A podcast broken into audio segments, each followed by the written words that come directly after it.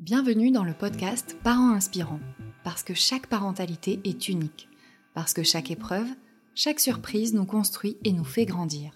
À chaque épisode, découvrez des histoires de parents, leurs aventures, leurs galères, leurs rêves, les événements qui ont un jour changé le cours de leur vie.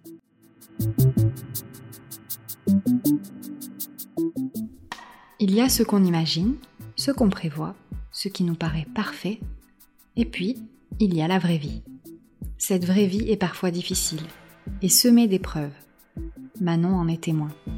Son parcours pour devenir mère est très loin de ressembler à une petite promenade de santé. Je vous laisse découvrir son histoire. Bonjour, donc moi je m'appelle Manon. Je suis maman de deux enfants qui ont 3 ans et demi et 20 mois, donc un peu moins de 2 ans d'écart. Euh, dans la vie, je suis accompagnante parentale et je milite pour être et que toutes les mamans euh, enlèvent cette pression euh, qu'elles se mettent ou que la société se mette pour être parfaite. Donc je milite pour être imparfaite.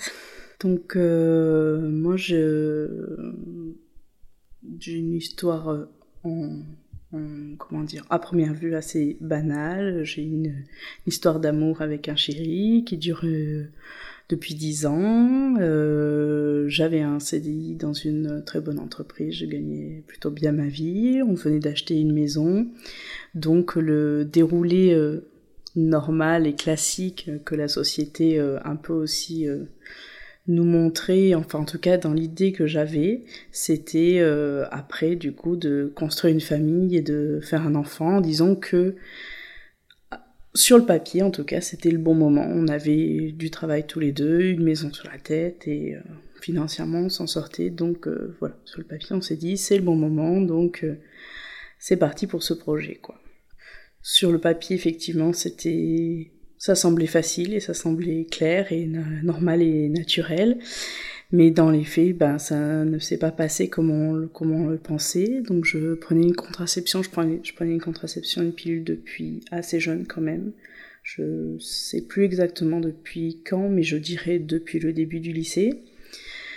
Donc euh, j'ai quand même pris la pilule une dizaine d'années, quoi, on va dire. Donc pour moi, j'allais arrêter la pilule et en gros, dans les six mois qui suivaient, j'allais tomber enceinte. C'est un peu ce que j'avais autour de moi dans mes amis, un peu ce que je voyais sur euh, les réseaux sociaux, ce que j'entendais, ce que les médecins un peu m'avaient dit autour de moi. Donc voilà, j'ai arrêté cette contraception, euh, on a fait des essais, comme on dit, et, euh, et, forcément dès le premier mois j'ai espéré tomber enceinte très facilement. Euh, C'était arrivé à plusieurs de, de, personnes autour de moi, donc je m'étais dit pourquoi pas moi. Donc effectivement on a fait des essais pendant un petit moment, ça ne venait pas trop, enfin ça ne venait pas du tout d'ailleurs. Euh, c'est vrai que voilà, euh, à côté de ça, j'étais dans un travail, euh, disons un peu à 100 à l'heure, j'étais commercial, donc vraiment sur avec beaucoup d'heures, des des objectifs, un peu une sorte de pression et de stress. Du coup, j'ai commencé à entendre autour de moi si tu tombes pas enceinte, c'est de ta faute, t'es trop dans ton boulot. Si tu tombes pas enceinte, c'est normal, tu as trop de pression. Si tu tombes pas enceinte, patati patati patata. Enfin, il y avait toujours plein de raisons qui faisaient que je tombais pas enceinte.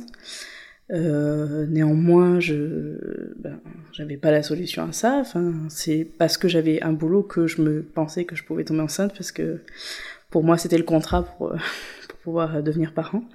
Donc du coup, je, bon, j'ai commencé un peu à entendre les, c'est de ta faute quoi, un peu déjà la culpabilité euh, à mort.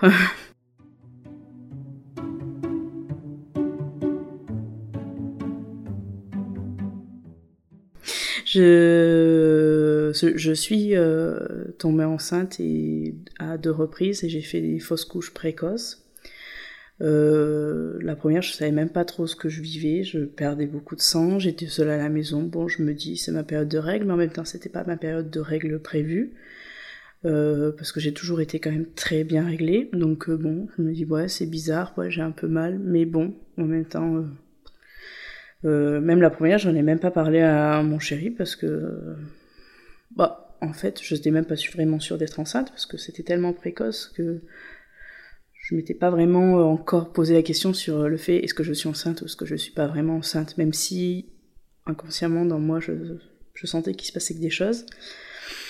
Disons que j'avais pas sur le papier écrit euh, t'es enceinte et, euh, le, lendemain euh, t'es plus enceinte quoi. Donc voilà, j'ai commencé à me poser des questions.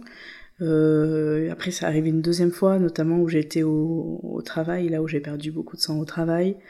pour la petite anecdote, ben, j'avais mis un peu de sang sur le papier toilette et pendant toute la journée, mes collègues m'ont dit en gros que j'étais une dégueulasse et que j'étais vraiment que c'était honteux. Enfin, elles m'ont mis sur mon bureau le rouleau de papier toilette. Enfin voilà. Donc effectivement, c'était pas sympa pour elle, je n'en doute pas, mais en même temps, je je me suis même pas rendu compte parce que parce que c'était tellement dingue ce que tout se sent que je savais pas quoi faire et en même temps j'étais au travail donc euh, j'avais une clientèle, des rendez-vous, etc. derrière donc euh, j'avais fait au mieux de ce que je pouvais. Donc euh, voilà, entre-temps, j'ai une période de, travail qui se passe pas facile justement avec des collègues, parce que j'ai vécu un peu le harcèlement avec des collègues, pas du tout avec mes employeurs, mais en tout cas avec mes collègues. Donc euh, du coup, je ne me rendais pas compte, mais en fait, clairement, je, commençais à, à, vivre un peu une dépression. Je, je parlais que de ça, que de ça, que de ça à mon conjoint. Et un jour, lui, il m'a dit stop, en fait, le projet, c'est de faire un enfant ou c'est ton boulot, parce que là, on va pas, on va pas s'en sortir. Quoi. Donc bref, j'ai je commençais quand même à me poser des questions et puis derrière ça, j'étais toujours pas enceinte en fait et c'était quand même le projet. Donc euh, un jour, j'ai dit à mes, mes patrons que je souhaitais partir de l'entreprise. Donc on s'est mis d'accord sur une rupture conventionnelle. Et euh, quelques temps après, je dirais deux semaines après, j'ai eu euh, énormément de douleurs assez dingues. Bon, je pensais que c'était un peu le stress qui retombait, le fait d'avoir obtenu cette rupture conventionnelle, euh, voilà. Après, mon patron cherchait quelqu'un pour me remplacer, avec qui je m'étais engagée de former cette personne, donc il y avait un peu un stress qui régnait sur l'équipe, sur l'ambiance, etc. Bon. À midi, je pars euh, pour aller manger, enfin en pause. Je monte dans ma voiture et euh, je ne sais plus où aller. En fait, j'étais arrivée dans le sud depuis 5 ans, et il y a cinq ans, euh, je savais plus me débrouiller euh, dans la ville de Toulon, alors que, que là, je, ne savais pas où j'étais, je savais pas, euh, vraiment pas. Donc j'appelle mon conjoint et je lui dis, euh, je sais pas rentrer à la maison. Donc lui, qui est très terre à terre, me dit, c'est pas rentrer à la maison, tu viens là tous les jours, deux fois par jour, comment ça? Et il me dit, tu es où? Je lui dis, je sais pas où je suis. En fait, c'était vraiment... Moi, j'avais un peu entendu ces gens parler de burn-out et je me suis dit, ouais, bon, enfin, c'était presque le truc à la mode. Et euh, en fait, quand ça est arrivé, je me suis dit, mais qu'est-ce qui m'arrive en fait? Je, je savais plus où aller. Et en fait, c'est bête, je savais même pas, je connaissais même pas mon adresse pour le mettre dans le GPS en fait. Parce que en fait, quand je suis arrivée sur la région, quand je savais pas aller à un endroit, je le mettais sur le GPS et je, ben là, je ne savais même pas. Voilà. Donc euh, après ça, bah, du coup, j'ai été en arrêt et au bout de 2-3 jours d'arrêt, euh, je commence à avoir des douleurs, des douleurs, des douleurs énormes au ventre. Euh, je comprenais pas vraiment ce qui se passait. Euh, bon, je me suis dit j'attends mes règles, j'attends pas mes règles. Je savais même plus, vu que j'étais un peu dans cet émotionnel un peu perdu, quoi. Euh, est-ce que c'est la période de mes règles? Je sais pas. Est-ce que c'est pas la période de mes règles? J'en parle avec la, cousine de mon mari qui me dit écoute, donc elle, elle avait eu des difficultés à avoir des enfants. Et me dit, écoute, ce que tu me décris, ça ressemble quand même beaucoup à quelque chose que j'ai déjà vécu. Elle me dit, je pense que tu fais une fausse couche. Donc je lui dis, bah, ah bon, t'es sûr, c'est ça une fausse couche? Elle me dit, va aux urgences, qu'est-ce que tu as? Voilà.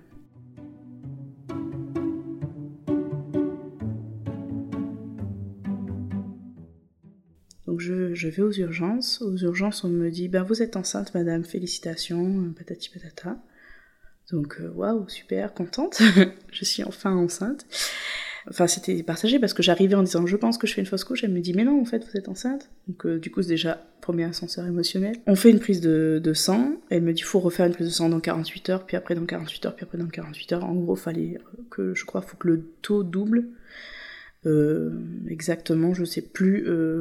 mais je crois que c'est ça, faut qu'il double toutes les 48 heures. Donc voilà. Et ce qui est assez contraignant parce qu'il fallait que je refasse le test dans le même labo, donc tous les, tous les 48 heures, me rendre aux urgences, attendre un certain temps, enfin tout ce qui va avec pour avoir la prise de sang. Donc je fais ça pendant une semaine et en fait le taux ne doublait pas. Et quand même, pendant ces, à chaque fois que j'y allais, on me refaisait des échos, on me disait on le voit pas, mais c'est que ça il doit être trop petit, on le voit pas, euh, mais c'est normal, vu le taux, vous êtes enceinte de même pas un mois, etc. C'est normal qu'on le voit pas. Et là, on se rend compte que le taux double pas. Et donc on m'explique, euh, donc là on, fait venir plusieurs, donc parce que c'était un, interne qui me recevait généralement euh, aux urgences, obstétriques, pardon. Et euh, donc on, ils font venir gynéco, etc. Donc ils ont beau chercher, ils tournent dans tous les sens, et vraiment je souffrais énormément à l'examen. Je disais, j'ai mal de ce côté, j'ai mal de ce côté, je, le dis plusieurs fois. Et en fait, eux, ils appuient à chaque fois sur ce côté pour chercher. En fait, ils cherchaient quelque chose qui qui faisait que j'étais enceinte, mais effectivement, il n'avait rien, en fait. Donc, euh, en fait, elle, gynéco me dit, je ne vois rien, mais je pense que vous faites une grossesse extra-utérine. Donc moi, je n'ai jamais entendu ce mot, grossesse extra-utérine. Je dis, qu'est-ce que c'est?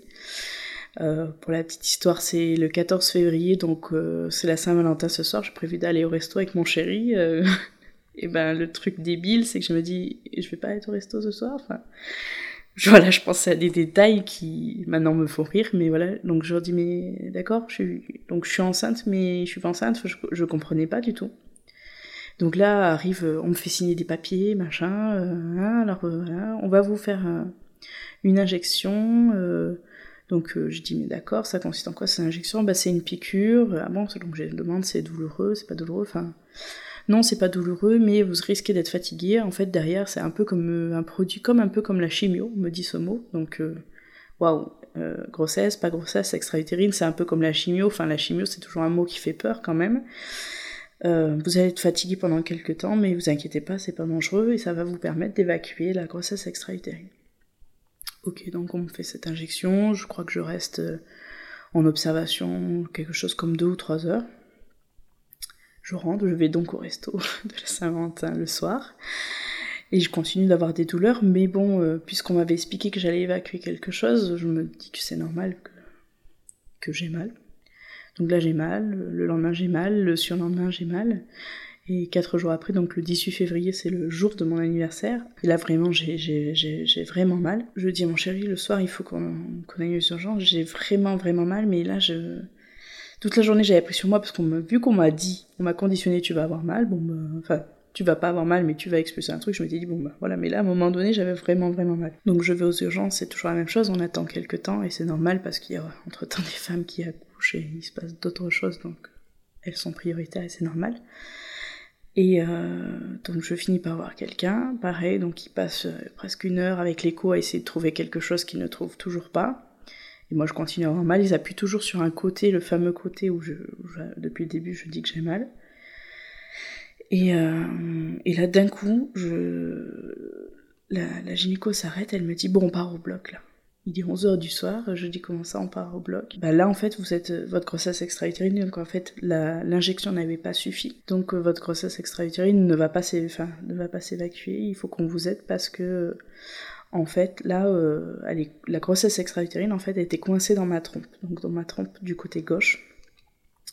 Donc elle me dit, il faut qu'on aide euh, la grossesse à sortir, parce que sinon ça va exploser votre, votre trompe. Bon, moi, je savais même pas ce que c'était une trompe, clairement. Euh, j'avais jamais été maman, je m'étais jamais posé la question comment s'est fait le corps. Enfin, euh, je pars au bloc, enfin c'est le soir, c'est un peu en pleine nuit, c'est très particulier. Surtout que bon, juste quelques années avant, j'ai perdu mon frère à l'hôpital, donc euh, pour moi être à l'hôpital c'était forcément j'allais mourir parce que voilà, pour moi c'était j'avais associé l'hôpital donc j'étais forcément stressée quoi. Et je me souviens, euh, je sais pas pourquoi, je lui ai dit je veux appeler mon père comme si ça allait changer quelque chose, il à 600 km, mais ça me rassurait. Comme si, en fait, je m'étais dit, là, il y a, en fait, dans le couloir, il y avait ma mère qui était venue pour mon anniversaire et mon chéri. Je me dit, il faut que je dise au revoir à mon père, comme si j'allais mourir pour moi, voilà, j'avais vraiment associé, je vais me faire opérer à l'hôpital, donc je vais mourir, quoi. Bon, bref. Donc, euh, voilà partie au bloc, bon, euh, j'ai vraiment ce souvenir d'endroit hyper froid, enfin, j'avais, j'avais hyper froid. Bon, on me met le, masque, un peu comme dans les films. Bon, vous allez compter jusqu'à 10. Effectivement, à 5, j'étais déjà plus là. Bon, je me réveille donc en salle de réveil, un peu perdue. Et donc quelqu'un voit que je me réveille, j'ai aucune idée, absolument pas de l'heure du jour, enfin je suis un peu perdue quoi, comme quand on se réveille d'une anesthésie en fait. Et la personne me dit directement Vous avez déjà fait des arrêts cardiaques? Euh. Bah, je sais pas, non. Enfin, non, je vais très bien. Elle me dit, et donc là, elle me dit cache, non, vous allez pas très bien, vous êtes obèse, madame. Donc je dis oui, je, je, je sais où je suis obèse, j'en je suis au courant quand même, je me vois dans la glace. Mais votre question, c'est est-ce que j'ai fait un arrêt cardiaque, donc je voyais pas le lien. Comme euh, voilà, ça, ça, fait partie des choses de la société qui font que parce que t'es gros, en fait, tu fais forcément un arrêt cardiaque. Que non, on peut être en bonne santé. Comme on peut être en mauvaise santé en étant mince, c'est encore un autre combat. Je comprends pas trop ce qui, se passe. Bon, on me remonte dans la chambre, j'étais un peu perdue. En plus, c'est en plein milieu de la nuit, 4h du matin, bon bref. Bon, on me dit rien de plus, bah dormez madame, en gros, euh, demain le docteur passera.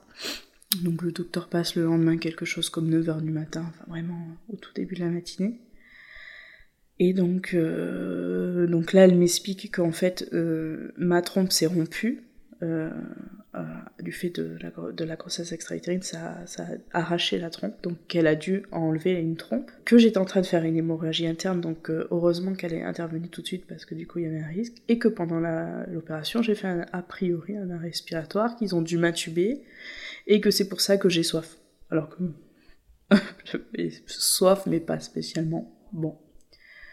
Ok, donc là j'encaisse, je comprends toujours pas trop grand chose. Donc là, elle m'explique, euh, vous savez, j'ai eu du mal à passer parce que du fait de votre poids, il y a de la graisse partout, franchement, faites quelque chose. voilà, donc on me retombe dessus encore une fois. Bon, ça c'est ok, on a l'habitude. Ça c'est autre chose. Mais, euh, mais en fait, elle, m'explique pas ce qui vient de se passer. Bon, euh, ok, une trompe, d'accord, elle m'a enlevé la trompe, ok, mais ça veut dire quoi? Donc un peu plus tard, je, revois un autre médecin et je dis euh, Mais euh, je vais pouvoir tomber enceinte Parce que du coup, euh, le projet de base, on le rappelle, c'était d'avoir un enfant. donc elle me, dit Ben, vous avez plus qu'une trompe, donc vous avez plus que 50% de fertilité. Ben, c'est pas impossible que vous tombiez pas enceinte, mais ça va être peut-être être un peu plus difficile. Sachant que pour la petite histoire, ça fait euh, finalement euh, quand même deux ans que ce projet a commencé et qu'il n'aboutit pas. Donc euh, déjà deux ans, ça me paraissait hyper long, mais là on me dit en gros il reste plus que 50%.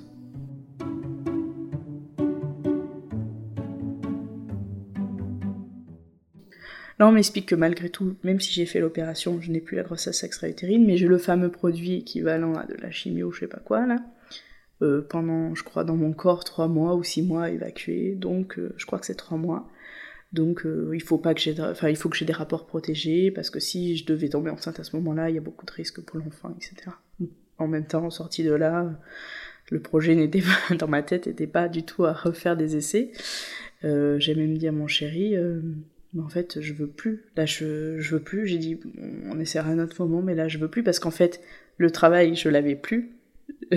on avait la maison quand même, mais j'étais plus dans le truc euh, euh, maison, CDI, enfant. Là, j'étais dans le truc, euh, c'est le pire moment, j'ai plus de boulot. en plus, là, franchement, ça m'a un peu refroidi l'histoire. Et en plus, il faut avoir le mental. Il me reste en gros que 50% de chance, soi-disant, d'être enceinte. Donc, fallait un peu que je me requinque. Et là, je me sentais pas du tout. Donc voilà, donc on laisse passer 3 mois, 6 mois, je sais plus exactement. Maintenant, ça me paraît loin, mais c'était en 2018, donc c'est il y a pas si loin si longtemps en tout cas. Donc euh, du coup j'avais, c'était le 18 février 2018 exactement, j'avais eu cette opération. Donc euh, voilà, se passe quelques mois et euh, un matin je me lève et ben je vomis. Et je me dis c'est quoi encore ce bordel quoi? bon. Bon, un peu fatiguée. Euh, je me sens pas comme les autres jours, quoi. Bon, je fais ma, journée tranquille. Mais quand même, je me dis, il se passe un truc. Le lendemain, je me réveille à nouveau euh, bizarre, euh, de nouveau l'envie de vomir, etc. Mal au sein. Bon, je me dis, il manquerait plus que je sois enceinte. Enfin, vraiment, c'est le moment où j'essaye. Enfin, j'essaye pas. On avait laissé les fameux mois, il fallait pas avoir de rapport non protégé, mais disons qu'on n'était plus dans le truc de on fait l'essai, on calcule l'ovulation, le machin, le truc, là c'était bon. Bref. de manière classique. et euh, donc je fais un test de grossesse, il est positif. Et là je me dis, euh, je me dis pas je suis enceinte, c'est trop bien. Je me dis putain ça recommence. Et en fait mon truc était, a, pas été, mon premier réflexe n'a pas été j'appelle mon chéri pour lui dire. Mon premier réflexe c'est je vais à l'hôpital pour voir s'il n'y a pas encore un truc quoi. Donc je vais à l'hôpital, j'explique mon truc, on me prend un peu pour une folle, genre euh, elle est enceinte, qu'est-ce qu'elle vient nous faire chier? Enfin bon, ils ont quand même beaucoup de choses à faire. Donc euh, après, en reprenant le dossier, l'interne était vraiment adorable et, ils se rendent compte que bah, mes peurs, elles sont quand même un peu justifiées. Donc il me dit, on va faire une prise de sang, déjà pour vérifier que vous êtes vraiment enceinte, parce que un test de grossesse, c'est quand même pas... Il peut y avoir des faux positifs. Donc euh, on attend quelques heures, le test de grossesse, le, la prise de sang revient positive. Il me dit, je pense qu'on verra rien à l'écho vu vous êtes vraiment enceinte de très peu de temps quoi. Et moi je lui dis mais je repars pas tant que je sais pas en fait parce que moi je pouvais pas repartir sans savoir et euh, je voulais pas enfin c'était un peu de... avec le recul je me disais euh, c'était bizarre mais en tout cas c'était mon ressenti. Je me dis je vais pas dire à mon chéri que je suis enceinte si je le suis pas. En fait j'ai pas envie de lui refaire euh, vivre ça. Parce que dans, des parcours comme ça, on pense forcément à ce que vit la femme, mais il y a quand même une autre personne euh, dans nos vies, que ce soit une femme ou un homme, en tout cas un coparent. Et on s'était jamais demandé lui ce qu'il ressentait, donc moi je voulais pas lui faire une fausse joie que je suis enceinte, en fait je le savais pas. Donc il me dit, bah on va pareil, toujours l'histoire, on refait une prise de sang dans deux jours, euh, machin, tout ça. Donc on refait la prise de sang, cette fois il m'autorise à la faire au labo, ça m'évitait quand même d'aller aux urgences, attendre des heures, etc. Donc là j'en parle toujours pas. Je, refais la prise de sang, là je vois que le taux a doublé, mais de fou quoi. Donc là quand même je commence à y croire forcément. Euh, je contacte euh, ma gynéco de ville et elle me dit venez, euh, on va chercher quoi. Même si c'est un mini grain de sable, on va chercher. Je vais prendre le temps, je crois que c'était entre midi et deux. Je vais prendre le temps, voilà. donc c'était, pour moi c'était un soulagement déjà parce que j'allais pas attendre un certain temps, j'allais pas avoir à traverser toute la ville, etc. Puis c'était un cadre que je connaissais, c'est ma gynéco de ville, quoi. Et donc là, effectivement, elle fait l'écho, il y a un mini point, mais un truc euh, complètement dingue. Elle me dit, je vous l'imprime et tout, donc euh, je l'imprime, ok. Donc là, je, je dis, mais vous êtes sûr cette fois? Enfin, j'y croyais toujours pas, quoi. Et euh, elle me dit, ben, il faut surveiller, c'est effectivement, les trois premiers mois, il y a toujours quand même des risques, etc. Mais en tout cas, pour le moment, c'est ok.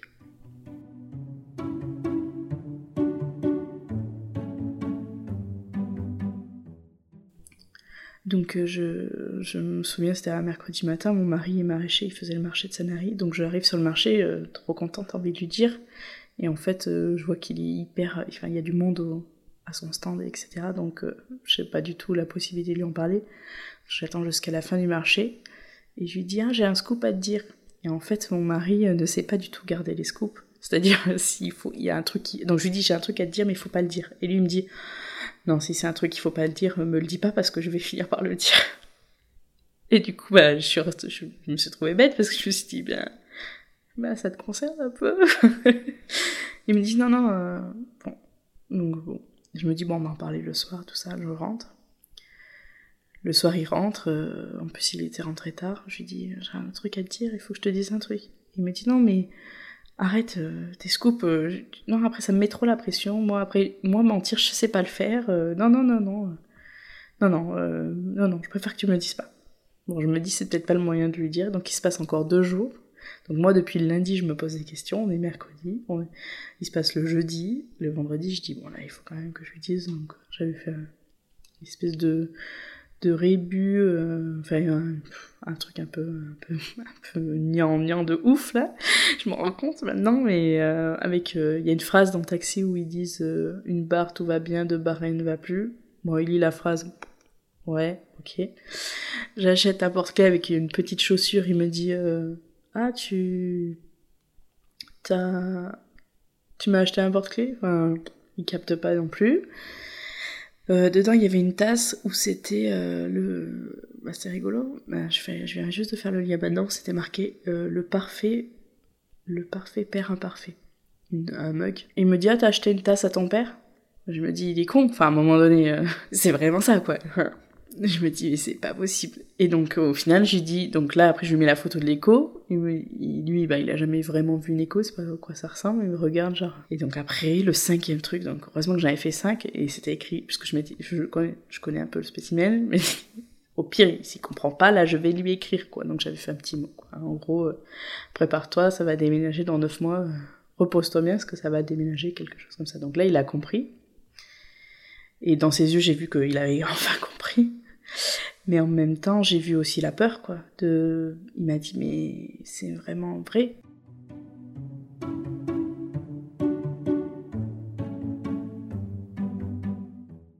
Et là, je lui dis, euh, ils m'ont dit qu'il y a un gros risque qu'on le perde quand même.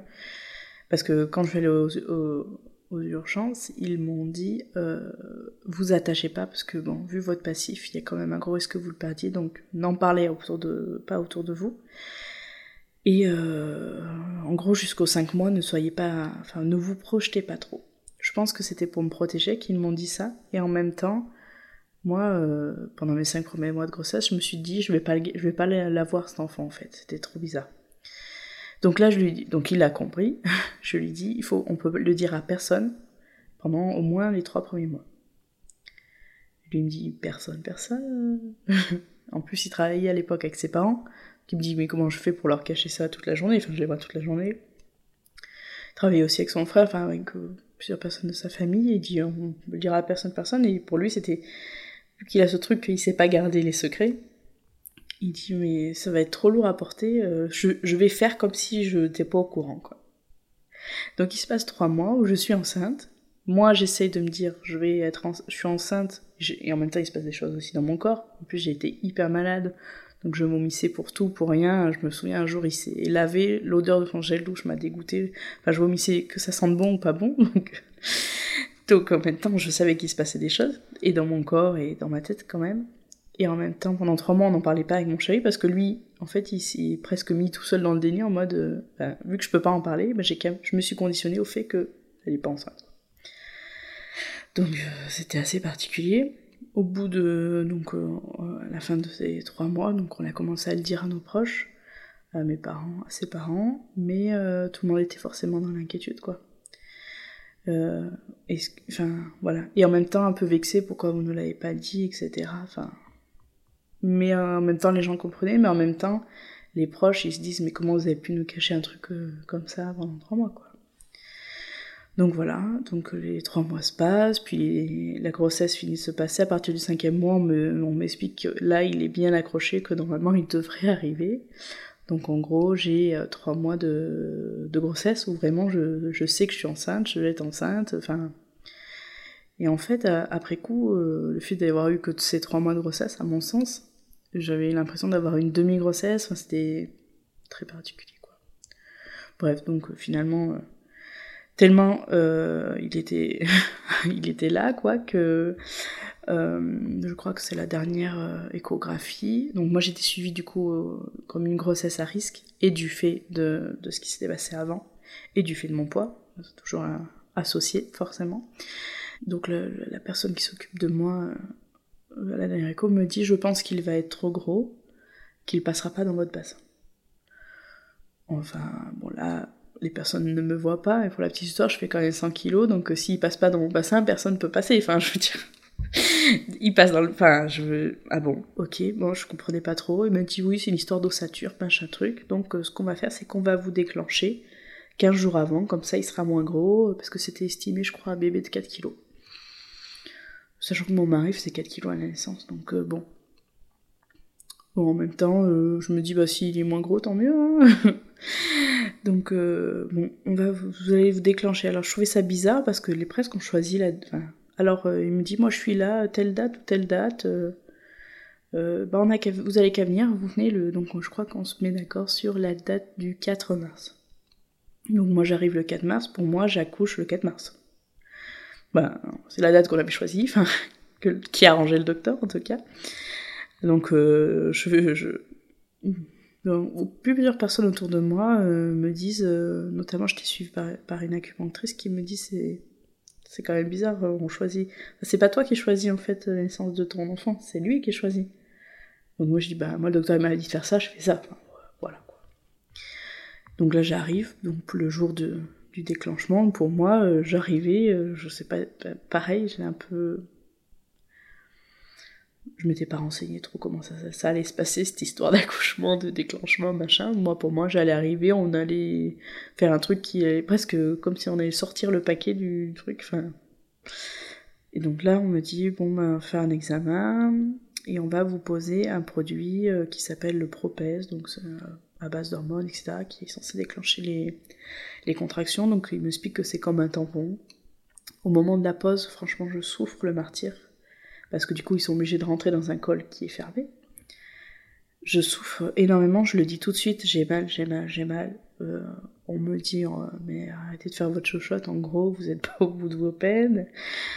Et euh, vraiment, j'avais mal, j'avais comme une brûlure, quoi. Et donc, le produit, ben, je crois que il fallait le changer toutes les 12 heures, quelque chose comme ça. Le premier, il se passe rien, le deuxième, il se passe rien, donc c'est long quand même. Déjà, une première journée, à l'hôpital, euh, fais des monitos, fais pas des monitos, euh, promène-toi, enfin là, il n'y a pas grand chose à faire quoi. Euh, et puis en plus, ben, du coup, on m'avait mis dans une chambre classique, donc je voyais plein de mamans arriver avec leur bébé, moi ça arrivait pas, donc une première nuit, donc le lendemain on me remet le produit, et le problème c'est qu'à chaque fois qu'on me remet le produit, je souffre, à chaque examen en fait ça me brûle. Et c'est terrible parce qu'en fait j'ai l'angoisse qu'on vienne m'examiner, mais en même temps j'ai envie de savoir et j'ai envie que ça avance. Donc euh, je c'est toujours un peu une part un peu partagée quoi de j'ai envie mais en même temps je peux pas quoi. Donc bon, il se passe toujours rien. Euh, il y avait mes parents qui étaient là jour-là. Mon père, euh, travaillant beaucoup et devant repartir en Auvergne le lendemain, me dit bon va marcher, hein, comme ça ça va aller parce que lui il fallait qu'il reparte. Donc mon, mon chéri travaillait ce jour-là, donc on a fait tous les escaliers, les parkings, enfin on a visité tout l'hôpital en long, en large, en travers. Je peux vous faire le plan, il n'y a pas de problème. Toute la journée, toute la journée, le ballon, le machin, j'ai tout essayé, il se passait rien. Le soir, mon chéri, donc euh, mes parents sont séparés, je trouvais bizarre que mes parents euh, se retrouvent chez moi, enfin ils mangent ensemble. Donc je dis à mon chéri, va manger avec eux parce que c'est bizarre. Pour moi, je trouvais ça bizarre. Bon, mon chéri, mon chéri va manger avec eux. Pendant ce temps-là, euh, était passée la, la, la, marraine de mon, de mon conjoint qui est sa tante, qui, me, qui était venue me tenir compagnie, quoi. Et à un moment, je, j'étais hyper gênée, quoi. Je, je, je, lui dis, bah, je reviens, je vais aux toilettes. J'avais l'impression que j'allais péter ou je sais pas trop. Enfin, j'étais hyper gênée devant la tente, quoi. Et en fait, je, dans la, je vais dans la salle de bain et là, ça coule, ça coule, ça coule. Euh, et en fait, j'ai perdu les os, quoi. Mais sauf que moi, je croyais que perdre les os, c'était un petit truc. Euh. Sauf que non, c'est, c'est un sacré truc, quoi. C'est pas, c'est pas, c'est pas un petit verre d'eau, quoi.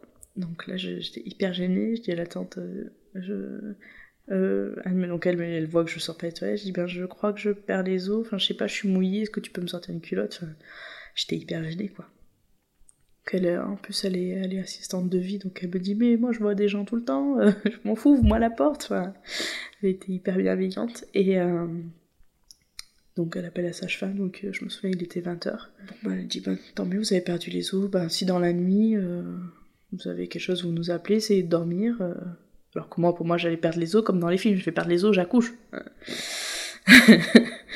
euh, voilà, quoi. Et euh, elle me dit, euh, bah, si demain matin à 8h vous n'avez toujours pas accouché, ou à 9h, je vous donnerai un antibiotique. Parce que du coup, le bébé est plus protégé par le liquide amniotique. Alors là, je comprends toujours pas ce qu'elle me raconte. Je me dis, euh, mais comment ça, demain matin à 8h Pour moi, demain matin à 8h, j'étais presque rentrée chez moi, quoi. Enfin, comment ça, demain matin à 8h Bref. Et euh, donc bon, mon chéri revient, la tante part, machin, donc on va pour se coucher, et là, euh, là les douleurs commencent, mais euh, je pas, j'ai aucune idée de l'heure, mais je pense qu'il est quelque chose comme 22h, 23h. Et là vraiment j'ai vraiment mal. J'avais fait une préparation à la naissance en, hypnose, donc je me mets, la, fille m'avait enregistré le, truc, donc j'écoute, j'arrive vraiment à, à, contrôler mes douleurs. Bon, je me dis même, oh, bah si c'est ça, franchement, elles enfants des caisses, les filles qui accouchent, c'est pas grand chose et tout, mais quand même, ça commençait bien à me chatouiller vraiment. Et en fait, là, je commence à avoir une contraction où j'ai vraiment, vraiment mal, et donc du coup, je sors de cet état d'hypnose. J'appelle la sage-femme.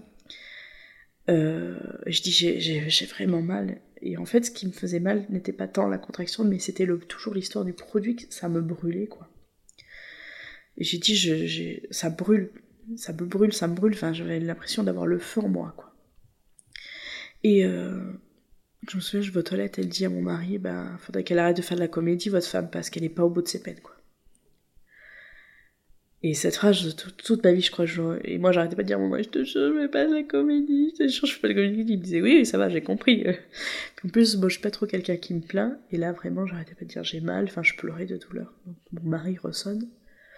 Elle revient, elle dit, bon, bah, je vais vous examiner. Et je dis, vous pouvez pas m'enlever le produit, parce que là, j'ai toujours l'espèce de tampon, produit, machin.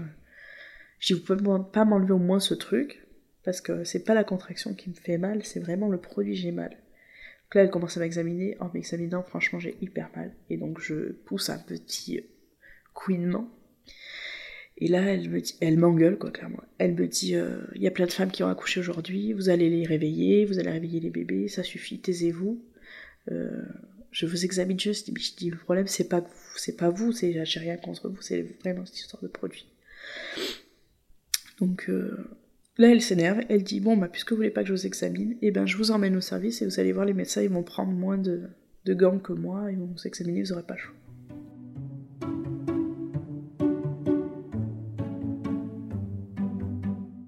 Donc là, le médecin me, reçoit, m'enlève le produit, là, c'est une délivrance de fou. Il m'enlève ce produit, là, ce truc, machin, je... C'est. Waouh!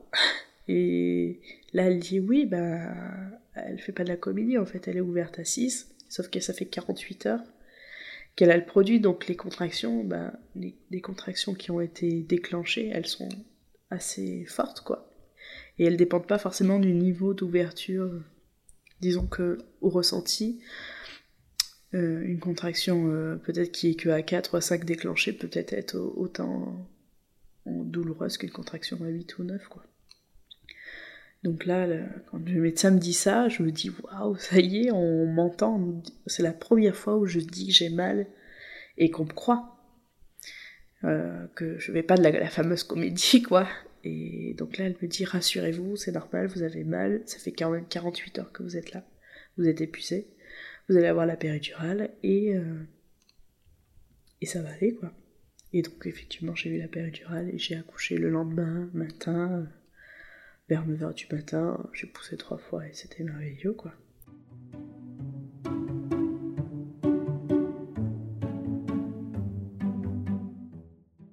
Après ça, euh, j'avais toujours ancré dans mon cerveau que j'aurais du mal à avoir des enfants. Et on avait envie d'une fratrie. Alors on était un peu fou à l'époque, on voulait quatre enfants. Aujourd'hui on ne sait pas encore si on ira jusqu'à quatre. Mais en tout cas, on voulait un deuxième rapproché. Et du fait qu'on avait mis plus de deux ans à avoir le premier, on s'est dit, euh, déjà j'ai dit je reprends pas de contraception, on verra ce qui se passe. Donc pendant bien un an, on, a, on fait attention d'avoir des rapports protégés, etc. Puis au bout d'un an, on se dit, bah, on va essayer, mais cette fois sans se mettre la pression. Puisque de toute façon, en gros, il nous faut deux ans pour l'avoir, statistiquement. Bon, bah, le premier an, euh, il sera à l'école, en gros, quand, euh, l'autre, bah, je vais être enceinte. Voilà, donc sans pression. Et en fait, là, je tombe enceinte. Euh, mon grand avait 14 mois. Donc, euh, du coup, ça arrivait très très vite. Euh, on était très heureux parce que c'était. Mais il y a toujours cette histoire de je retombe enceinte, je le dis pas tout de suite à mon mari, je vais vérifier. Il y a toujours cette peur en fait qui est ancrée en moi. Est-ce que je vais vérifier? Est-ce qu'il est vraiment là? Est-ce qu'il est extra-utérin ou intra-utérin euh, je le dis pas tout de suite, toujours. Euh, nous, on a, en fait, c'est ancré dans notre cerveau, donc on le dit à on le dit pas du tout à nos proches, on le dit tellement pas à nos proches que on l'a dit, je crois, à mes parents euh, au bout de trois mois et aux parents de mon conjoint au bout de cinq mois. Bon, il se passait un contexte familial, etc. aussi dans la famille de mon conjoint qui faisait qu'on l'avait pas forcément dit tout de suite, mais en tout cas, on le dit. On a toujours ce truc ancré en nous de faut pas le dire tout de suite, ça va nous porter la poisse. Je tombe enceinte, donc là, ma priorité de ma vie, c'est de pas être déclenchée. En fait, je m'en fous de comment je vais accoucher, je veux pas être déclenchée. Donc là, franchement, j'ai tout fait. Euh, en plus, je crois que cinquième mois, j'ai été alitée. À cette époque-là, je travaillais avec mon mari sur son exploitation agricole, donc euh, être alité, ben, c'était carrément handicapant. J'avais un petit euh, de 18 mois. Donc être alité, expliquer à un petit 18 mois que maman elle peut pas le porter. C'était en plus à l'époque des fêtes, euh, moi, donc du coup je suis pas de la région, donc c'est presque la seule occasion que j'ai de l'année de revoir ma famille. Bah du coup je, on passe les fêtes de Noël tout seul, quoi. Franchement, pas cool, quoi. Bon, c'est pas le choix, mais on, fait avec. Donc la période où, j'ai plus, enfin, j'ai pas besoin d'être alité se passe. Et, euh, et du coup, là, je vois mon terme se rapprocher. et j'étais alitée pendant deux mois, et après, bientôt, je me suis dit, il va plus sortir, quoi. Donc, je me suis dit, c'est un enfer, cette histoire. Et là, je me dis, plus jamais, euh, plus jamais je serai déclenchée et euh, je m'en fous, je, vais faire une rando, je enfin j'essayais tout. Du coup je portais les caisses de légumes de mon mari absolument sans prendre de, vraiment sans faire attention pour essayer que ça me déclenche coûte que coûte. J'ai fait beaucoup de choses, j'ai fait de l'acupuncture, j'ai je suis allée voir une ostéo, je suis allée me faire masser, enfin franchement tous les remèdes de grand-mère qu'on m'a donné, je les ai tous testés. Euh, mais même des trucs un peu loufoques. Euh, une de mes soeurs m'avait dit si tu manges des moules, ça crée des contractions. J'ai mangé des moules, il s'est passé, enfin, vraiment des trucs. Euh, mais bon, j'étais tellement désespérée, je prenais tout ce qu'il y avait à prendre, quoi. Et, euh, et ben, là, je me vois à. Je crois que mon terme était le 8 février. On est le 5 février. Il se passe toujours rien, quoi. Donc là, je désespère. Et c'est mon angoisse. Et en plus, je vois ce terme arriver comme si c'était la porte que j'allais me prendre en pleine face, quoi. Et je dis, je veux pas revivre ça, quoi. Je refais une séance d'acupuncture et la personne qui, me suivait me dit écoute, si demain matin à 8h, t'as toujours rien, là quand même, ce que je t'ai fait, va normalement il devrait se passer des choses, mais en tout cas, si demain à 8h il se passe rien, tu me rappelles. Donc j'avais rendez-vous le lendemain à 8h. J'avais des copines qui accouchaient au même moment, et donc j'ai une copine. Je me réveille le matin vers 7h, je vais aux toilettes, et j'ai une copine qui me dit Waouh, meuf, il s'est passé un truc de fou cette nuit, j'ai accouché, donc félicitations, machin, tout ça. Elle me dit J'étais ouverte à 4. Donc euh, ils sortent pour appeler l'anesthésiste et mon mari sort. Et là d'un coup je sens la, tête se sortir. Moi je lis ça, je suis choquée, je dis mais... Enfin j'étais choquée quoi, bref. Donc je sais pas combien de temps je reste au toilette, je sais pas ce qui s'y passe parce que je suis choquée de ce que la copine me raconte. En me suivant je vois un peu comme du sang. J'appelle mon mari, mon mari est au marché, donc faut jamais que j'accouche des jours de marché. J'ai accouché à chaque fois des jours de marché. Euh, je lui dis, tu as déballé Il me dit, bah oui, il est 7h du matin, en fait, il peut pas re-rentrer son camion. Et je lui dis, bah là, on a un souci parce que j'ai du sang et c'est quand même pas trop normal, quoi. Lui, il me dit, t'as du sang, genre, ça peut attendre midi ou. je dis, bah non, non, j'ai. Enfin, je dis, ça urge pas, mais. Et en fait, vu que j'avais été alitée pendant quelques mois et j'ai toujours eu un peu des contractions, bah, j'avais des contractions, mais normales, quoi. Enfin, rien de plus, rien de moins. Donc euh, à ce moment-là, il me dit bah écoute, euh, attends, donc il fait le tour de la planète, il demande à sa mère, il demande à tel, un tel, un tel. Bon, il finit par trouver sa cousine qui habite la Valette, nous on est de la Seine, donc c'est l'autre côté de Toulon. Euh, qui lui dit ben enfin en gros le temps que j'arrive, que je m'habille, que je traverse toute la ville, je viens te remplacer, mais il se passe quand même un certain temps quoi. Bon, elle donc c'est la fille de la fameuse tante avec qui j'avais perdu les os pour mon premier. Et donc euh, la tante m'appelle, me dit alors comment ça va? Je dis bah écoute, euh, je sais pas, mais là je commence à un peu avoir mal quand même. Mais je dis euh, j'attends, j'attends mon, mari, il va m'emmener. Elle me dit t'es sûre si tu veux? Enfin elle me dit bon je pars au travail, mais donc Christian, mon, mon conjoint, ce qui est son conjoint, si tu veux il t'emmène. Je dis oh bah non, je vais quand même l'attendre quoi. Bon, j'y arrive toujours pas, 7h30, 8h, puis après il a commencé à avoir l'agacement qui fait que je commence à m'énerver. Mon grand se lève. Euh, vu que c'était quand même quelques jours avant mon terme, il y avait ma mère et mon beau-père chez nous qui étaient venus là pour garder le, grand pour quand on allait partir. Ma mère me dit quand même t'as l'air d'avoir un peu mal quand même. Bon, je me dis, euh, bon, j'appelle mon chéri, il me dit, écoute, euh, franchement, le mieux, c'est que tu ailles par tes propres moyens, euh, on va se rejoindre à l'hôpital.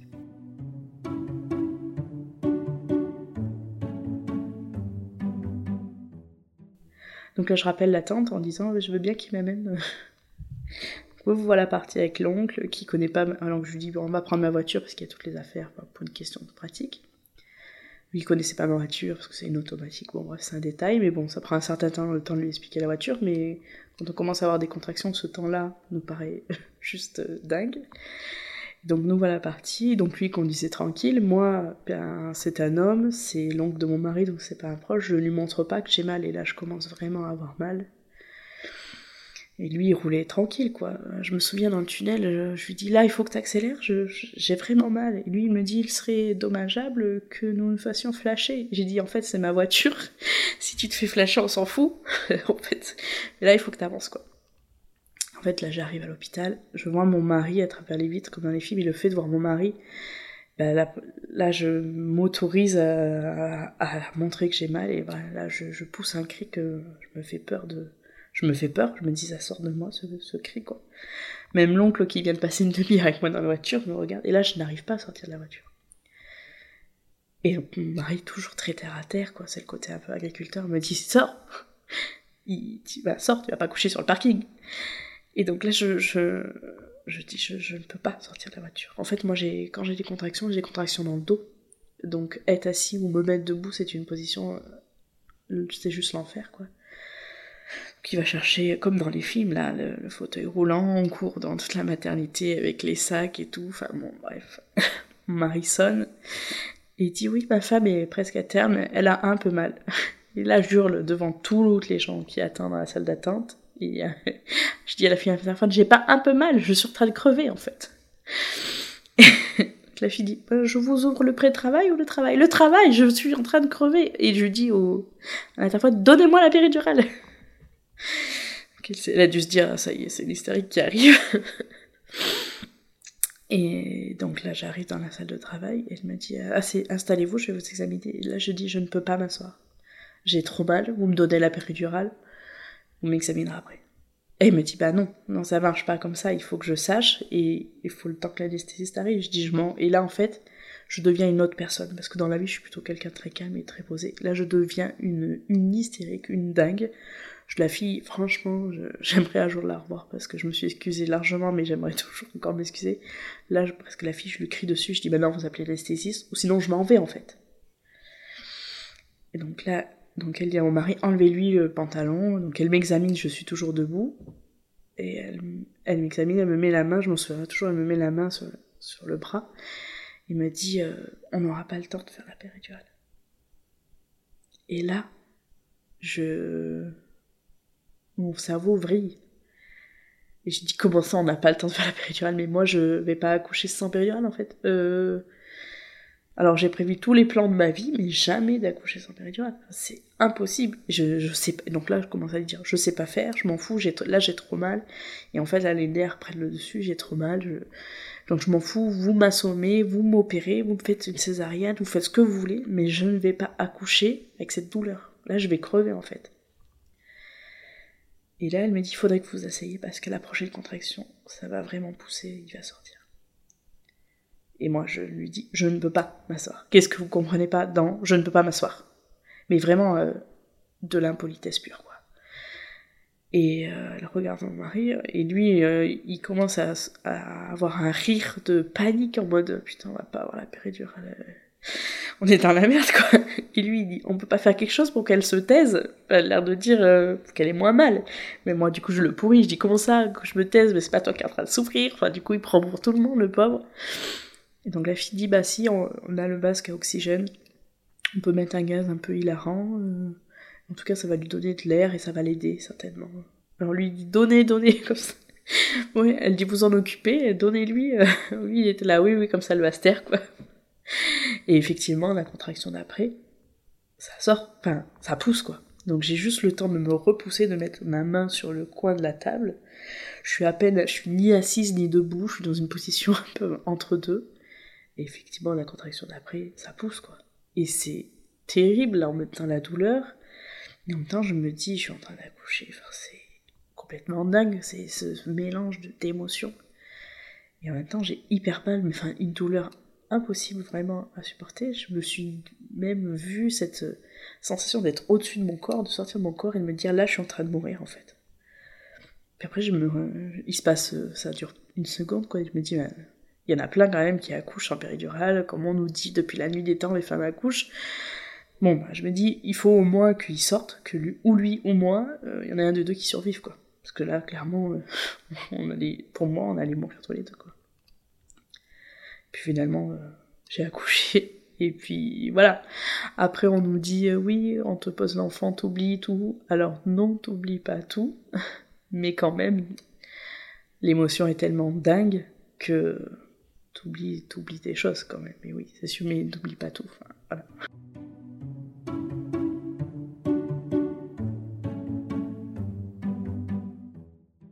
C'est vraiment ce que j'aimerais expliquer aujourd'hui, c'est que il y a le projet qu'on se fait, que ce soit le projet de vie, l'histoire du CDI, machin, machin, ou le projet d'accouchement qu'on se fait, et la vie elle se passe jamais pareil. Il y a le tu vas avoir, tu as du mal à tomber enceinte et c'est forcément de ta faute. Euh, T'as plus que 50% de tomber enceinte et en gros tu n'y arriveras jamais. Oui, il y a des parcours de vie qui sont difficiles, il y a des parcours PMA, mais euh, il faut se poser la question de qu'est-ce que vivent les gens parce qu'en fait on n'est pas des robots, on n'est pas des numéros, on est des vraies personnes. On a des émotions, les, coparents ont des émotions sur lesquelles on pense jamais. Du coup, euh, tout ça a fait que j'ai changé de vision des choses et je me suis dit, euh, il faut, il faut qu'on en parle en fait. Donc on peut avoir deux grossesses différentes, dans deux cas différents, une méga attendue qui arrivait pas et une pas vraiment, pas vraiment attendue, c'est pas ce que je veux dire, mais en tout cas pas attendue aussi vite et finalement qui arrive très vite. Un accouchement en 48 heures est déclenché sous péridurale et un accouchement, euh, il s'est passé quand même un quart d'heure entre l'histoire du parking et qu'elle qu'elle le déclare hein. Donc euh, un accouchement méga rapide. Pourtant, je suis toujours la même femme, je suis toujours la même maman. Euh, je suis pas la même maman avec chacun de mes enfants parce qu'on a chacun une histoire avec eux. Mais en tout cas, mon corps est le même. Et c'est ça que je, qu'aujourd'hui j'avais envie de partager. C'est de arrêter de se montrer la culpabilité, de se dire faut faire comme ça parce que je sais pas qui dicte les lois, qu'il n'y a pas de bon moment pour devenir parent, il n'y a pas de. Et on n'est pas forcément on peut pas tout contrôler en fait. Pas avec la maternité, pas avec la naissance. Voilà un peu le sens de ce que je voulais vous partager aujourd'hui.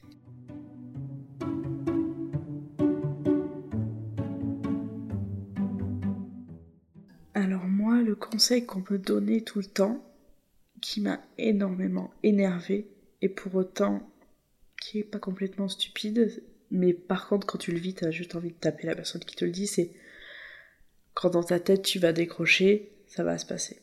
Pour autant, quand tu as une envie d'enfant, quand c'est profond en toi, quand c'est ton projet de vie, le projet de ton couple aussi,